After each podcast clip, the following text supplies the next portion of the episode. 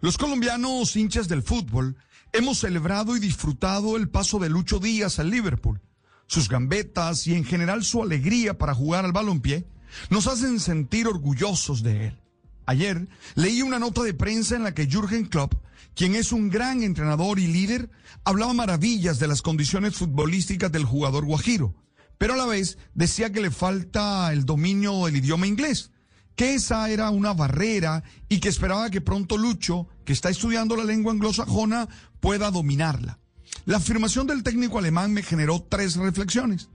La primera es acerca de la necesidad de generar proyectos que garanticen la formación integral de nuestros jugadores.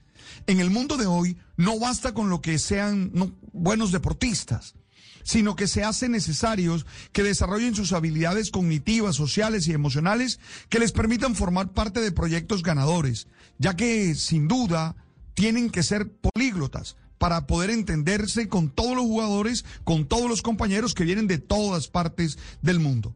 Yo creo que a pesar de los esfuerzos, sigue existiendo un vacío en la manera como se les forma. Muchas veces no se les prepara para el éxito y terminan fracasando con una gran cantidad de talento en sus manos.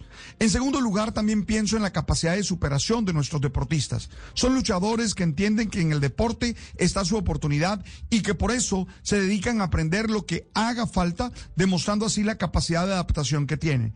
Y en tercer momento, creo que eso no es solo para los deportistas, sino para todos nosotros. El mundo de las especializaciones abre paso a la sociedad compleja en la que todos tenemos que dar lo mejor en todas las dimensiones de la vida. Lo digo yo, que tengo en el aprendizaje del inglés una de mis áreas existenciales, una de mis tareas existenciales por realizar.